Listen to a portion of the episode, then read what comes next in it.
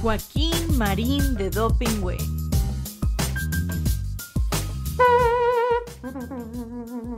Atención. Paso redoblado. Ya. Joaquín Marín de Dopingüe, Joaquín Marín de Dopingüe. Que los cielos y la tierra se estremezcan, que las águilas dejen de volar, que los mares con sus olas rompan fieras. El programa ya está por comenzar.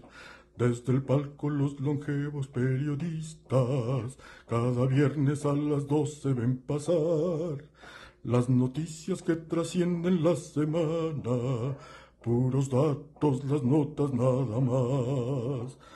Con los chistes de Marín, la memoria de Joaquín, ya se dicen alburean, no se abruman entre sí, no se arredran ante nadie, cada uno es un misil, resistiendo los embates desde aquí. Que los cielos y la tierra se estremezcan, que las águilas dejen de volar, que los mares con sus olas rompan fieras, el programa ya está por comenzar. Joaquín Marín de Dopingüe, Joaquín Marín de Dopingüe, Joaquín Marín de Dopingüe. Son las 12 del día, es viernes y esto es como todos los viernes a las 12. Joaquín, Marín, de Do. Pingüe, Carlitos querido, ¿cómo estás? Bien, ¿Eh? Joaquín. Qué alegría bien. verte.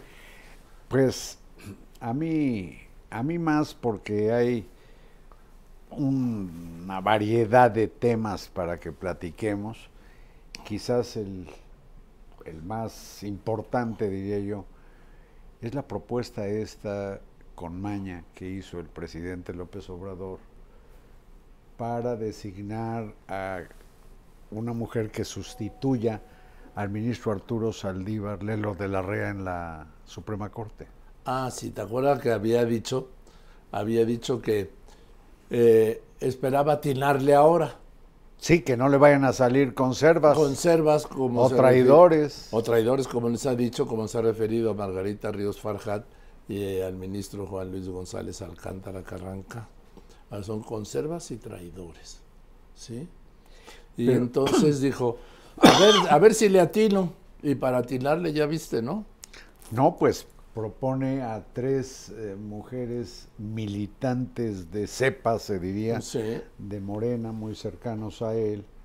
Me llama la atención, una de ellas es la consejera jurídica, ¿Sí? porque la consejera tiene, en- hasta donde tengo entendido, rango de secretaria de Estado, haz de cuenta. El ser jefe de la Sí. oficina de la consejería no. jurídica parece que no, no calificaría por esa no, razón. sí califica, porque acuérdate que, por ejemplo, habían dicho que Saldívar podía ser consejero jurídico de la presidencia, porque no, no está a este nivel de que necesita dos años, que pasen dos años. Pero en fin, yo estoy hablando de, estás hablando de quién fue su consejera jurídica los cinco años que estuvo de gobierno en el entonces Distrito Federal también. Del 2000 a 2006. sí. Sí, sí. Estamos hablando de María Estela Ríos. Y mira, te voy a enseñar para que veas la sana distancia que hay entre María Estela Ríos y el presidente López Obrador este video. Miren. A ver. Andrés Manuel López Obrador. ¿La quieres ver otra vez? ¿Con qué entusiasmo aplaude? No.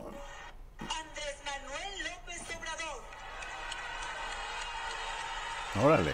Ella es una de las propuestas. ¿Qué neutral va a ser eh, Pues no, pues- de llegar a ocupar el cargo de Para no equivocarse. Y luego puso, propuso también a Berta, sí, Berta María Alcalde Luján, que es hermana de la secretaria de Gobernación, Luisa María Alcalde Luján. Y a Lenia Batres. Y, y es que además hija de una gran persona que yo quiero y respeto, Berta Luján, que ha sido una de las fundadoras sí, de, de Morena. Sí. Bueno, son tres militantes. ¿Y la tercera? Es Lenia Batres, Sí. hermana del jefe de gobierno. Fíjate qué cosa, trabajó, trabajó un tiempo. Déjame contar esto. Ella y otra de sus hermanas trabajaron como correctoras en el semanario Proceso. Y a Lenia, una señora a todo dar, pues algún menso ahí la, digamos que la acosaba o la ofendía. Era una situación triste de la que me enteré. Puse en su lugar al sujeto y un día me dice Lenia, Carlos, vengo a despedirme. Le dije, ¿despedirte? Me voy. Le dije, ¿volvió a molestarte este canijo? No, dice, es que gané. ¿Qué ganaste?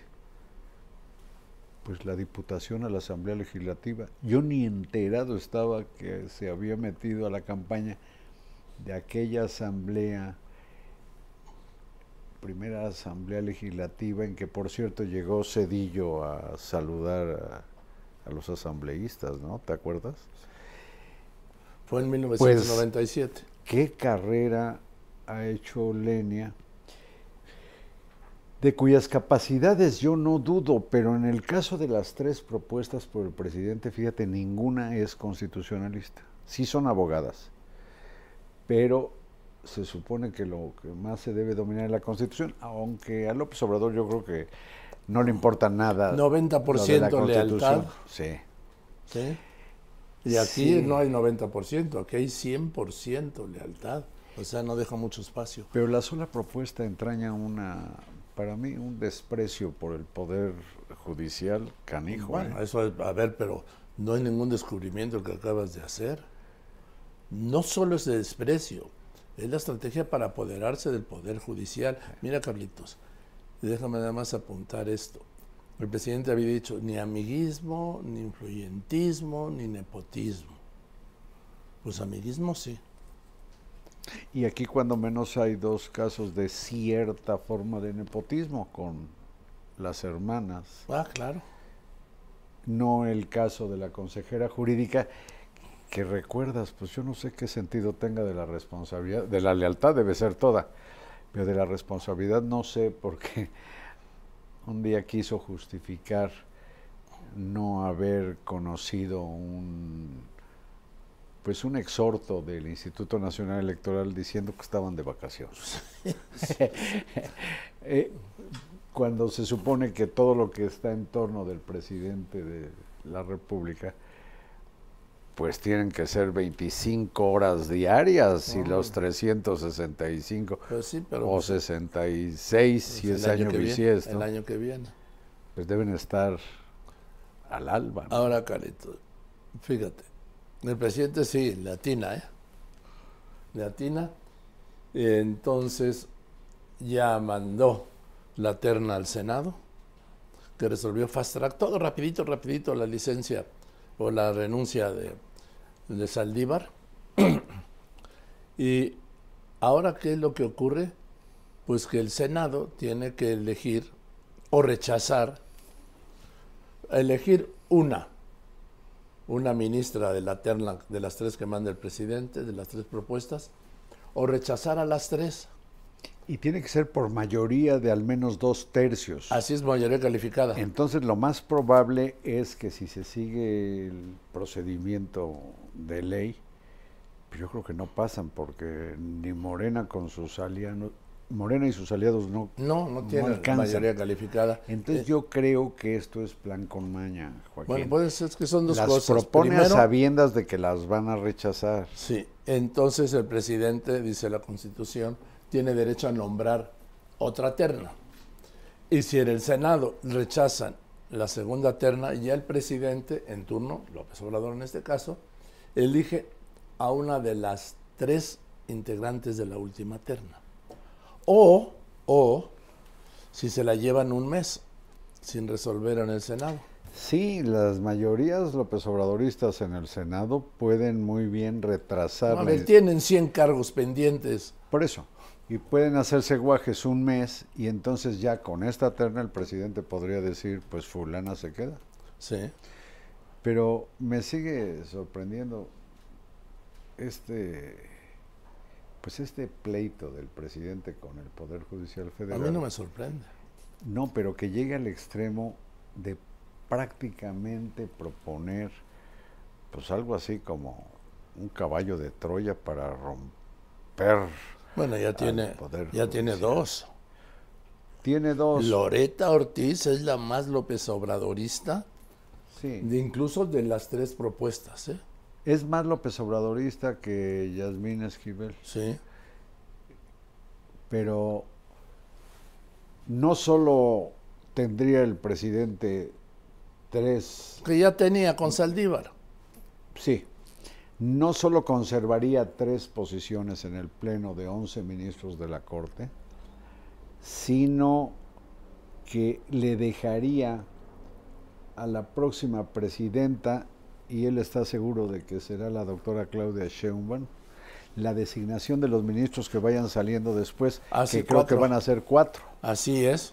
Entonces ya cuatro y tres, siete, Ya la hicieron. pues sería apoderarse. Es un asalto al Poder Judicial. Sí, sí. Sí, es como es el asalto al Poder Legislativo con el plan C del presidente López Obrador Si de ganan querer las construir mayorías las mayorías calificadas, ¿sí? Que debería ser el plan de la oposición, Carlitos, hacerse del control del Congreso. Sí, esa debería ser la, la prioridad para mí.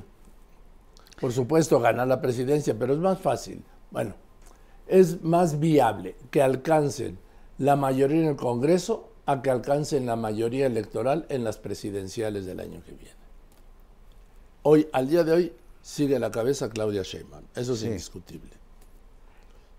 Yo no estoy tan seguro de que Morena y sus Rémoras. rémoras alcancen la mayoría en el Congreso. ¿eh? Vamos a verlo, eso depende de la sociedad, Carlitos. Pues sí. Que salgan a votar. Ven lo que pasó en el Estado de México. No salieron a votar y ganó Morena. Sí, ahí dicen que fueron los panistas los Ajá. que no quisieron Bueno. votar. Entonces, ni los priistas estaban decepcionados. Entonces, aquí el, llamado es a salir a votar, Carlos. Mientras haya más votantes, más representantes de la oposición habrá en el Congreso y más cerca quedaría Xochitl Gálvez de Claudia Sheinbaum. Porque Claudia Sheinbaum se encuentra en un punto tan alto que ya no puede subir más. Está topada, Carlos. Y la única, es- eso ha sido siempre. Quien va arriba está topado. ¿Qué ocurre? Que la, la reacción, la acción natural de quien está topado ya no subir, es bajar. Estamos hablando de la, la ley física natural, ¿sí? Y en la oposición siempre tienen la opción de subir. Claro, también de caerse, ¿eh? Sí, cómo no. Con los errores. Sobre todo si cometes errores. Sí. Lo que pasa es que siempre se dimensionan más, Carlos, los errores de los candidatos del régimen, de un régimen, Sí. que los de la oposición. Pero eso es lógico, ¿no? Sí, claro, a ver, así es. Ahora, Claudia Sheinbaum no tiene, no tiene, mientras siga el guion de insistir o repetir o reiterar la política de López Obrador, no tiene espacio para el error. No sé si le siga siendo rentable, pero vamos, para el error no, porque va a seguir en lo mismo, lo mismo, la reforma del Poder Judicial, la mayoría en el Congreso, es decir, eh, todos los programas sociales, a crecerlos, como lo está diciendo también Xochitl Galvez, pero a lo que voy, Carlos, con disciplina Claudia Sheinbaum no se equivoca. Bueno, y ya le echó algo que pues parece de su propia iniciativa, que fue echarle agua al entusiasmo del ex canciller Marcelo Ebrard. No, pero no, eso fue desde la Si presidencia. no lo sé. Sí, Bueno, en que Marcelo dice es que encabeza la segunda fuerza dentro de Morena y ella dice, no, la fuerza de Morena es la unidad. Los dos tienen razón. El propósito es la unidad, pero sabemos que hay eh, divisiones y que las tribus hombre, ve, Clara sobreviven. Brugada, Clara Ahí está la de Clara Brugada, la candidata. Qué manera de, de, de ganar la candidatura Perdiéndola. habiendo quedado tan abajo en las encuestas que le daban el triunfo a Omar García Harfuch. Sí. Ahora fíjate, Carlos, hablando de eso. Obviamente que el presidente no quería que fuera García Harfus el jefe de gobierno, sino que fuera Clara Brugada, que Sí. es de las suyas y de los duros y de los suyos. ¿no? Desde los tiempos en que la designó a través De de, Juanito, Juanito, ¿te claro, acuerdas? claro con esa elección de ¿Cuál elección? Carpa. Sí. Sí. Entonces, Con perdón de los carperos. Sí, sí, son muy respetables. Entonces, Carlos, ¿qué ocurre?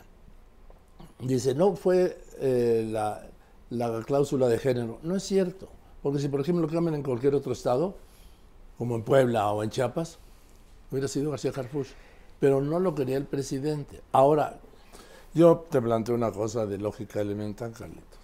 Ya ustedes, por supuesto, sí. Si Clara Brugada no pudo ganar una elección entre los suyos en Morena, ¿cómo va a ganar una elección en toda la Ciudad de México? Creo que difícilmente. Ya de por sí la inercia del rechazo que ha tenido Morena en Ciudad de México pareciera jugar inclusive en contra de Omar García Harfuch. Hubiera, pues, Entonces ahora con Clara Brugada que le da mucho por el folclorismo no sé, No, algo que funciona y- en Iztapalapa no necesariamente va a funcionar en Benito Juárez. en Benito Juárez, en Miguel Hidalgo. eh, Ahora, ella va a hacer lo mismo, repetir el discurso del presidente López Obrador. No se va a salir nada, nada, absolutamente nada. ¿De qué depende, Carlos, la victoria en la Ciudad de México? Del candidato de la oposición. Si la oposición se equivoca en un candidato, vaya, ¿eh? perderá la oportunidad. Ni con Claudia Brugada, que fue un regalo que le hizo Morena y el presidente a, a la oposición, al Frente Amplio Sí, Oposición. fue un regalo. Un Sí. regalo es una oportunidad que Oye, Carlitos, pero quizás ¿no aproveche. te has sentido como raro ayer y hoy? ¿Yo? Sí. No, No, no. yo sí como que me falta algo, caracho. No, yo, yo cuando estoy como que no me hallo, Sí. me echo a caminar por el eje central en el tramo de Niño Perdido, me encuentro y recobro la estabilidad. no, no me he sentido raro. Yo sí, caracho, me falta algo. ¿Qué te me sientes? Falta algo, me despierto y me falta algo. Sí, me falta algo. Pues no es mi respeto. No, no, no. Ni el claro cariño de no. tu familia. No, no, no. La ¿Qué? mañanera, Carlos. Es que ayer y hoy no hubo mañanera.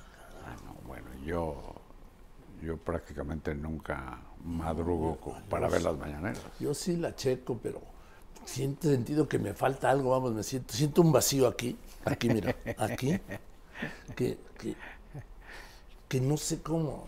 Oye, como Dime, el sí. tipo que tenía una solitaria y el médico dice, acuéstese. Y empieza a toquetearle, a tentonearle. Se asoma la solitaria y el médico le da un cocol a la solitaria. ¿Un qué? Cocol, un pan, un Ah. cocol. Al día siguiente lo mismo, al día siguiente lo mismo. Y el último la vuelve a tentonear, sale la solitaria, y mi cocol, y en ese momento le da un martillazo.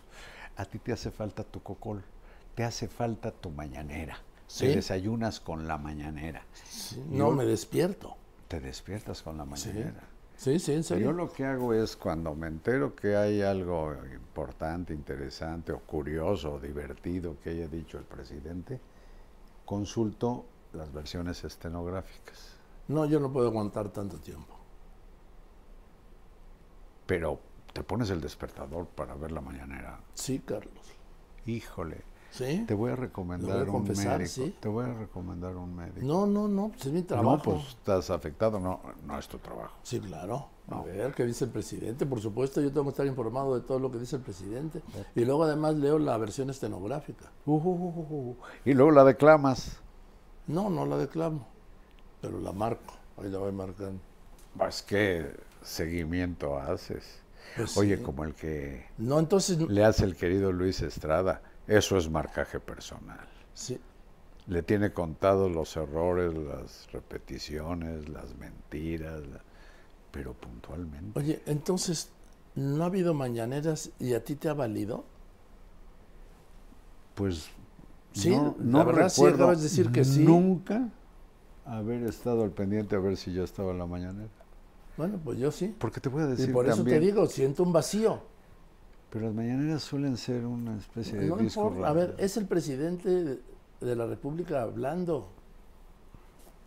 Pues sí, pero también hablan otros personajes de la vida pública. Bueno, cuando hablan otros sí, los, de los altos, ¿sí?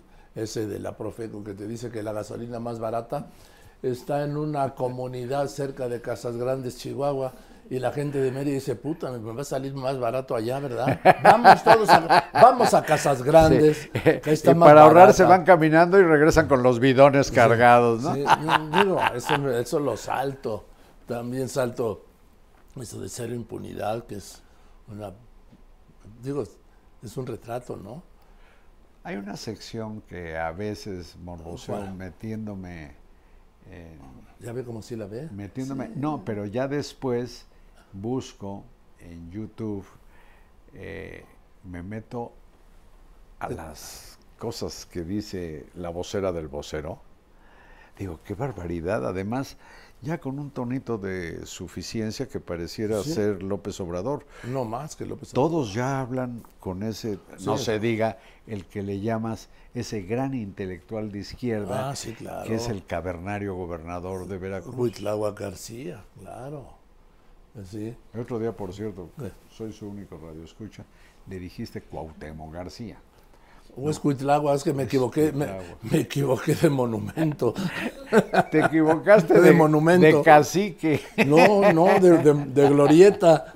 Me de glorieta. Oye, hablando de glorietas y de Colón, ¿te acuerdas que lo iban a quitar para restaurarlo? Que fue una mentira, ¿no?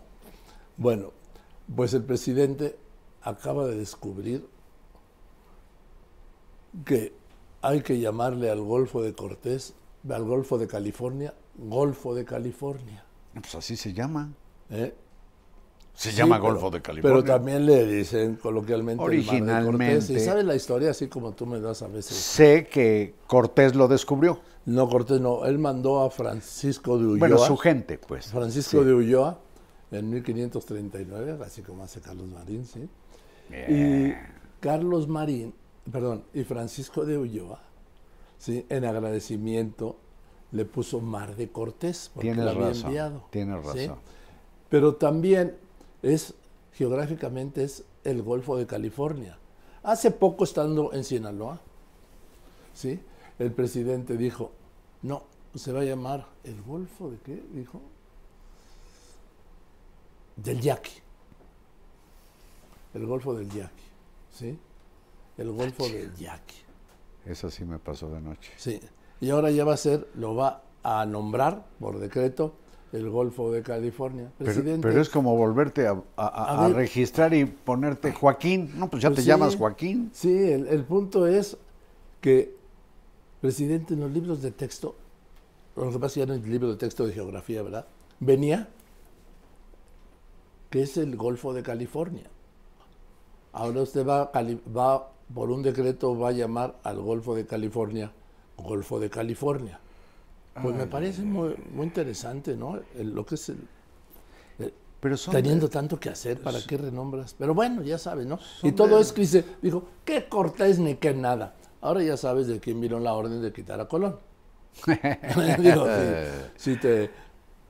y del reclamo por la, por la conquista. Oye, Carlitos, ¿tú, ¿qué es la investidura presidencial? ¿Tú sabes? Pues es lo que representa, es la cabeza del Estado y del gobierno mexicanos. ¿Pero qué es la investidura? Es eso, lo que acabo de decir, no A es ver, otra cosa. a ver, ¿me es la máxima representación de México y los mexicanos.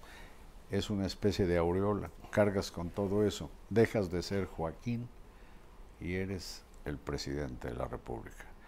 Pero o sea que López Obrador ya no se pertenece. No, no, no, él no es, vaya, no es igual a nosotros, él está allá arriba en un nicho. Y además así se comporta al grado de no querer visitar a los damnificados de Acapulco, tener un encuentro con ellos, aunque le reclamen, eh, le demanden ayuda porque dice que pondría en riesgo la investidura presidencial. Pues él qué hacía con las investiduras presidenciales de los presidentes anteriores. Pues faltarles el respeto a la investidura. Desde el cállate chachalaca y que son ladrones, corruptos, etcétera. Sí. Se los decía siendo presidentes. Y yo creo, el que pregona tanto la libertad y el prohibido prohibir, que debiera, caray, pues exponerse a un baño de pueblo a un riesgo No le gusta el de baño. que le griten o le vociferen lo que sea. Pero Carlos, solo le gusta eso en auditorios controlados. Sí, porque tiene también un problema que yo creo que es patológico, el autoculto a la personalidad. El presidente, tú lo ves moverse así como si nada, yo lo veo frecuentemente rígido, como si estuviera hecho de bronce o de mármol. Él ya está en el monumento. Él se siente igual o igualito que los dichosos héroes que nos dieron patria. Él se cree Bueno, una especie de Hidalgo, de Juárez, de Madero, Como lo ha de dicho. Cárdenas, como lo ha dicho. y no quiere moverse para salir en la foto. A ver, mira aquí. Investidura. Carácter que se adquiere con la toma de posesión de ciertos cargos o dignidades. Tampoco el carácter que se adquiere. Bueno, bueno, ya sé lo. Investidura, bueno, también es acción y efecto de investir. Ahora, Carlitos, dice el presidente, no voy a Acapulco, que no hay una sola evidencia de que haya ido, aunque dijo que ya recorrió las zonas devastadas y que habló con los damnificados. Sí, dice, porque a mí el pueblo me quiere mucho, yo lo quiero mucho, ¿sí? Pero no quiero que la televisión me mande 10 o 20 provocadores a mentarme la madre y yo tengo que respetar la investidura. Sí. A o ver. no quiere exponer a que ofendan la investidura. Pero si no, no le van a decir nada a la investidura. Se lo van a decir a él. Claro, lo que le van a gritar, y no son necesariamente, presidente, provocadores, son los damnificados. Se han, han pasado más de tres semanas del impacto del huracán y Acapulco sigue devastado. Empezaron, el otro día dijeron, ya vamos a empezar la reconstrucción. ¿Cómo van a empezar la reconstrucción si no han, dos cosas, no han desalojado, no han sacado los escombros, que son miles o cientos de miles de metros cúbicos y de toneladas. Segundo, no tienen un inventario de los daños, Carlos, que son inconmensurables. Y sabes qué, ya, están, ya empezamos la reconstrucción. Ha sido un abandono de los gobiernos criminal a los acapulqueños. Quizá, quizá valga añadir un dato que en realidad me, me alarma. Enviaron como a dos mil de estos promotores del voto de Morena, que después contrataron y los habilitaron con el término ese chistoso de servidores de la nación, que tú sabes que llegan en nombre del presidente. Claro, Como dos mil dicen que están yendo casa o han estado yendo casa por casa para ver qué daños registraron.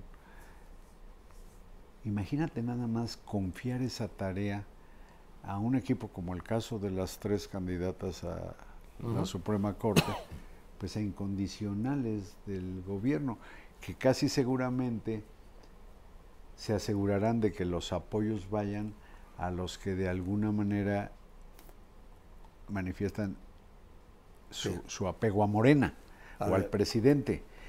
Pero este censo que están haciendo, todavía peor, Joaquín. dime. Los mismos personajes estos, que debe haber como 20 mil, que son los que paga la Secretaría del Bienestar, y son los que hacen el trabajo, este, más bien político que social, de ver que con los apoyos económicos van a corregir la plana del número de desaparecidos, van a ir casa Ah, no, por pero, es- casa. pero ahorita vamos con eso. Solo ¿sí? digo que son No los mismos. Sí, pero- Aguas con los servidores de la nación. Yo quiero prevenir a la gente. ahorita los con prevenimos con eso. No, no, no, no. Ya no estoy hablando de desaparecidos. Estoy hablando De de, quienes están haciendo el censo de. Acapulco. que como sabemos, No lo han terminado. no lo han y han pasado más de tres semanas y la ayuda no ha llegado. En Acapulco falta agua, falta comida, falta autoridad, falta limpieza, falta salud, faltan medicinas, faltan médicos, faltan comunicaciones, falta la presencia. ¿Tú has visto algún secretario del gabinete de López Obrador estar con los damnificados? Ni siquiera el de salud. Fíjate Que, nada que además más. le pusieron la oficina ahí, sí, en Acapulco. Ah, sí, según esto, la descentralización que Sí. ofreció López Obrador ni hablar de eso, hace sí, que la Secretaría de. Salud tenga su matriz, digamos, en sucede. Acapulco. Pues, ¿alguien ha visto algún secretario del gabinete del presidente López Obrador con los damnificados? Los han visto en las zonas afectadas, Ciudad Renacimiento, Colosio, eh, en Puerto Marqués, en Coyuca de Benítez y en muchísimas comunidades más alrededor de Acapulco. ¿Alguien ha visto algún secretario del gabinete de López Obrador con los damnificados en la zona de desastre? Ni uno, Carlos. No tienen madre. ¿Sí? Los que sí se aparecen son esta gente recaba votantes Sí, de pero servidores vamos. de la nación. Pero eso es porque los mandan. Pero ¿dónde está el gabinete presidencial? Sí, no. Ni siquiera el secretario de salud, cuando Acapulco está empezando a enfrentar una crisis sanitaria de dimensiones todavía in- vamos, inconmensurables, inconcebibles. ¿Dónde están? Claro, como el presidente no sale, pues ellos tampoco. Se toman fotos ahí en la base naval, Sí. a donde llegan por helicóptero y salen en helicóptero. Qué Es- vergüenza, ¿no? Qué vergüenza. Es una decepción, Carlos. Sí, y, y por 10 o 20 provocadores que le manda la televisión, así dijo, no se reúne con los cientos de miles de damnificados. no, presidente, no. El temor es a esos miles y miles, cientos de miles de damnificados, porque en Acapulco todos están damnificados. El millón de personas que viven en Acapulco está damnificada. ¿Por qué? Porque no tiene trabajo, no tiene ingresos, no tiene empleo, no tiene hospitales, no tiene medicinas, no tiene, no tiene dónde ir. Todos están damnificados y por 10 o 20 no va el presidente para que no manchen su investidura. Es una coartada eso. ¿Para qué? Para no enfrentar una realidad. La devastación que se vive en Acapulco y el enojo que se convertirá en ira, porque así ocurre en estos casos, por el tratamiento que le ha dado el gobierno federal y el gobierno estatal en esta desgracia. Y fíjate qué casos se dan. Sé de uno de una señora que tenía dos locales, y cuando digo locales, pues es la mitad de este espacio, localitos en el mercado de artesanías, ahí frente a la Diana. Sí. Tenía dos locales. Perdió los dos locales, lo que el viento se llevó. Perdió su casa, una casa sencilla, como jacal, con techos de lámina. Y a su coche le cayó una roca que lo hizo papilla. Entonces llegan los de la Secretaría del Bienestar, los servidores de la. Nación.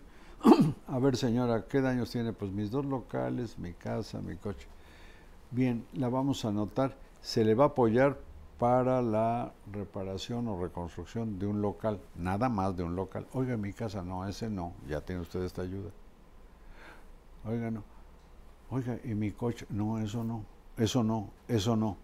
Entonces le preguntan si tiene algún joven para que se vaya a construir el futuro. No. ¿Algún anciano en la familia para que le den apoyo económico? No. Pues se chinga y nada más de tener apoyo será para uno de los dos locales. que Y a ver cuándo. A ver cuándo. Y sigue sin casa, sigue sin su cochecito. No, Joaquín. Está haciendo un trato marrano a la crisis de la principal ciudad del estado de Guerrero, que aporta más del 70-80% a la economía de toda la entidad. No es la desgracia en un balneario cualquiera, sino en un centro internacional turístico y lo están viendo como para que se trate sin nada especial, ni siquiera una partida Sí, bueno. etiquetada en el presupuesto que diga aquí hay tanto ¿Eh? dinero para tal. No, y viste, los morenistas dijeron no. La oposición planteó una partida especial en el presupuesto y los de Morena, incluso los diputados de, de Guerrero, de la bancada de Morena, se opusieron. Pues es la línea presidencial. Pero como dices tú, lo dice Joaquín, no lo digo yo, qué poca madre. Ah, sí, sí. No solo que poca madre, no. No tienen madre, ni un poquito. Porque el decir que poca madre es con- darles una pequeña concesión de que en algún en algún en algún en algún momento o en algo de su ser tienen un pedacito de madre, ¿sí? Por eso es que poca. No, no tienen. No tienen.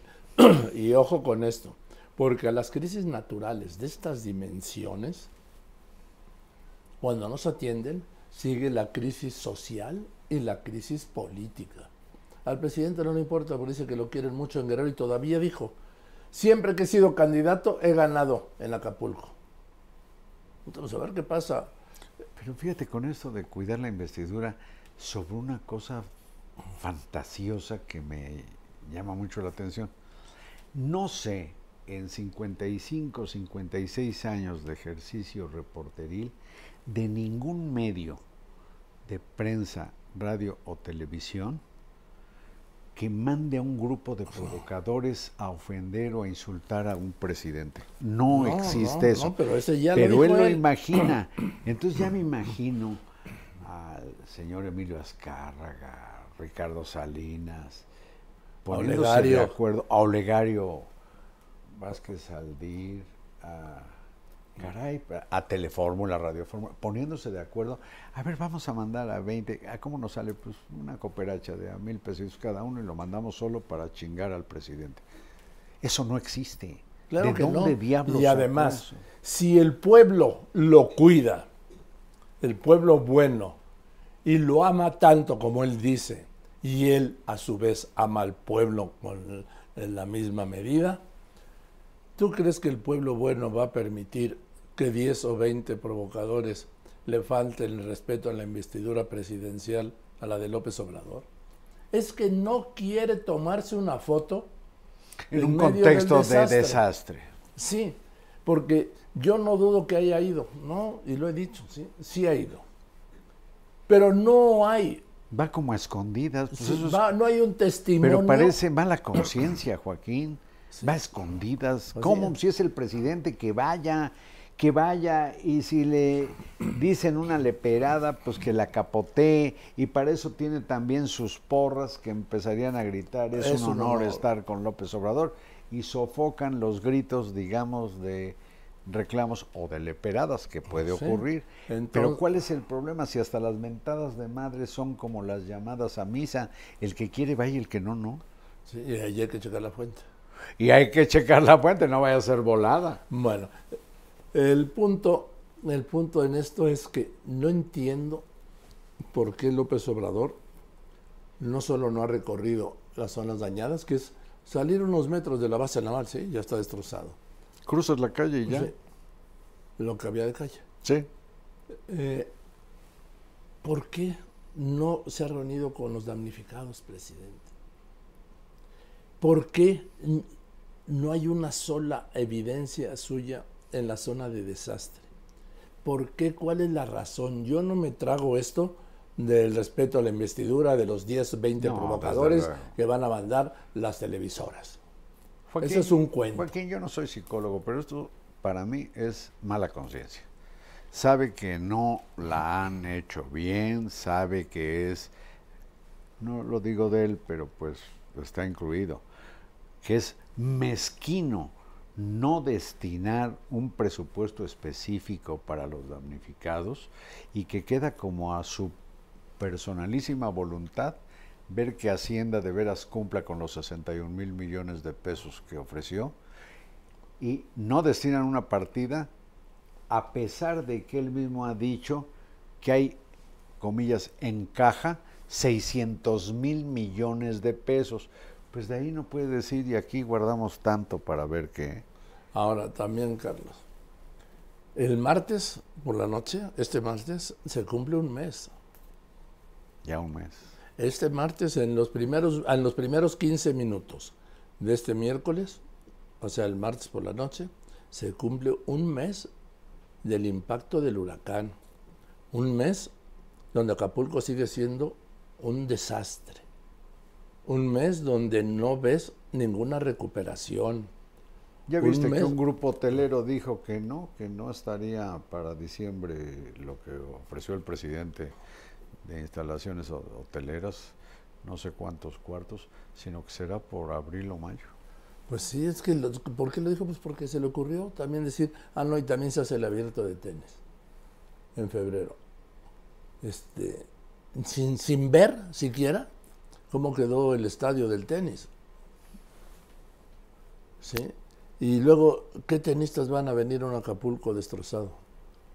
Porque bien, asisten buenos tenistas, sí, internacionales. Pues sí, pero ¿Dónde se seguramente se les puede garantizar que tengan un buen lugar en algún lado, en Sí. o dos. Eso no hay problema, No. pero lo que es la vuelta a la normalización en No, Acapulco, no, no, va a llevar años, Carlos. Bueno, hay gente que todavía reclama los ofrecimientos gubernamentales desde el terremoto del 85. Mm. Hay gente que reclama al gobierno morenista la falta de apoyo para los damnificados del 17. temblor del, Del 17. del- de mil- 2017 y de otros casos de Por eso, esto, inundaciones, de sequías, pero parece ser que ya estamos acostumbrados a que todo queda en el reclamo y no a la satisfacción de las necesidades. y que todo es en mi contra, porque el presidente, Ah, sí. además de Sí, ser, sí. tiene ya tiene un nuevo título. Es presidente constitucional de los Estados Unidos mexicanos, comandante supremo de las Fuerzas Armadas y víctima número uno de la nación. Todo es en su contra. Si Yo añadiría uno. es en su contra. Añadiría uno. Bueno. El sol rojo que ilumina quién sabe cuántos corazones. Y un gran cultivador de su propio culto a la personalidad. Bueno, Todo es en su contra. ¿Sabes qué quisiera yo escuchar un día cuando me asome a la mañanera? Si no, dime yo, como la, yo la checo. pues, Una que cantaba Rafael. Yo soy aquel. Ah, Yo soy aquel. Él es aquel. Él es, pues, como Dios, más Superman, más Batman, más presidente, más, más, no sé, el cuidador de investiduras la presidenciales. Santísima Trinidad. En una, todo, sola, en ¿no? una sola, tres, en una, tres personas en una. ¿Te acuerdas de las clases de catecismo? Sí, cómo no. Padre, Hijo y Espíritu Santo. La Santísima Trinidad. Tres personas en una. En su palacio presidencial. Sí, Había un aceite que se llamaba tres en uno. sí. Para las puertas. Para que no rechinen. Bueno, Joaquín. pues yo soy el aceite tres en uno. Tú, tú tienes que ir no a rechinar, sino a dar la hora. Sí, pero antes de ir a dar la hora, Carlitos, no puedo dejar pasar algo que tú también has señalado. Cuando el presidente López Obrador se enteró de que en el sexenio, de que en el sexenio de Felipe Calderón había 17 mil desaparecidos y que en el suyo en ese momento iban más de 44 mil, al día de hoy van 46 mil 900, ¿sí? No puede ser eso. No puede ser eso. Sí dijo, yo no soy Calderón. Así es. Entonces, ¿qué, qué decisión tomó? Pues borrón y cuenta nueva. Primero, cesó a la encargada de la comisión de búsqueda, Carla, no me acuerdo el nombre de ellos. Sí, Carla Quintana. Quintana. Sí, Carla Quintana. Oye, parecimos dúo, dueto. Sí, Carla Quintana. Y dijo ahora que eh, que es- era una conservadora que no sabe cómo llegó al cargo. Que era una mujer de derecha. Sí, Y que conservadora. todo lo que hizo fue para perjudicar a su gobierno. Sí, pero este punto, que no sabe cómo llegó al cargo. Presidente, usted la nombró. Sí, claro. A propuesta de Alejandro Encinas cuando era subsecretario de Derechos Presidente, usted la designó y ahora me dice que no sabe cómo llegó al cargo. Humanos. Él firmó su nombramiento. Además, sí. luego participó en varias mañaneras hablando al lado de usted, presidente, en su atril. Y ahora dice que no, que no. que- Y entonces vamos a contar otra vez. Sí. ¿Sí? Vamos Ba- a empezar Baraja a nueva de Y desaparecidos. para eso van a usar a esta gente de la que hablé hace un rato, los promotores del voto de Morena, los que andan viendo qué con los apoyos No, y- sociales y con los votos. datos para asegurar los votos y los ponen a ellos para ir, dicen casa por casa, preguntando, oiga usted, mira, yo no dudo que haya alguna falla en las estadísticas o en las cifras, pero ¿de dónde alimentaba esta Carla Quintana, que encabezaba un equipo ahí en la Gobernación. Comisión Nacional de Búsqueda de Personas Desaparecidas? Pues se nutría de la información que mandan las fiscalías de los estados, son datos oficiales. Y desde luego que un chequeo, ojalá resulte confiable, casa por casa de quienes fueron reportados alguna vez como desaparecidos, pues aclare lo que yo creo que disminuirá en algún grado, porque hay gente que efectivamente aparece o se fue A Estados Unidos a y Estados regresó. Unidos y regresó, en fin. Y hay otros, eh, los desaparecidos, que ya eh, Pues, otros están muertos. debieran pasar a la cifra de asesinados, que también va a modificar la lista de asesinatos. Pues, ¿por qué no? Pues, si le da tiempo, sí. Ahora, el tema es que el- los desaparecidos y sus familias van, los va a desaparecer el presidente dos veces. Desaparecidos física y legalmente y desaparecidos de la lista de desaparecidos. ¿Tú cuántos cree que, cuánto crees que pueda reducir la lista? Quitarle. Pues no ¿26 sé. mil? No. No, más. 30 No. 30 mil para que sean menos de los 17 mil de Calderón. Quizás cuatro o cinco mil, pero de todas No. maneras. Vamos a poner que se ponga debajo de Calderón, ¿sí? Y que resulta que reaparecieron de la lista de desaparecidos por decreto 30 mil. Uf, Ya, va a ver, ya van a ser 16 mil 800. pues será el contramilagro Entonces, de la multiplicación de los panes. No de la desaparición de los panes. No, en este caso es la desaparición de Bueno. los desaparecidos. Y entonces, ok, 17 mil. De eso, por cierto, tú y yo escribimos ayer en Eh, Milenio. presidente, 16 mil 800 desaparecidos. Es un Titi Puchal. mundo de desaparecidos inaceptable en cualquier gobierno demócrata. Sí, pero en eso está, esa es una de las prioridades. Acapulco y el país, bye. Y hablando de bye, Carlitos. Joaquín, Marín, vete a dar la hora. Joaquín, de- Marín, de do. Pingüe, qué alegría verte, Carlitos. Y nos vemos, nos vemos el próximo viernes a las 12. En punto, pero en punto tiempo del centro de México. Sí, aquí. No, En no. redes y en todas las plataformas, sí. Como todos los viernes. Y si usted no lo alcanzó de 12 a 1, ya sabe, entra a cualquiera de mis redes o plataformas, Spotify y en todo. Y ahí estamos. Pero aproveche para poner a tiempo su reloj. Hasta el viernes. Joaquín Marín de Dopingüe.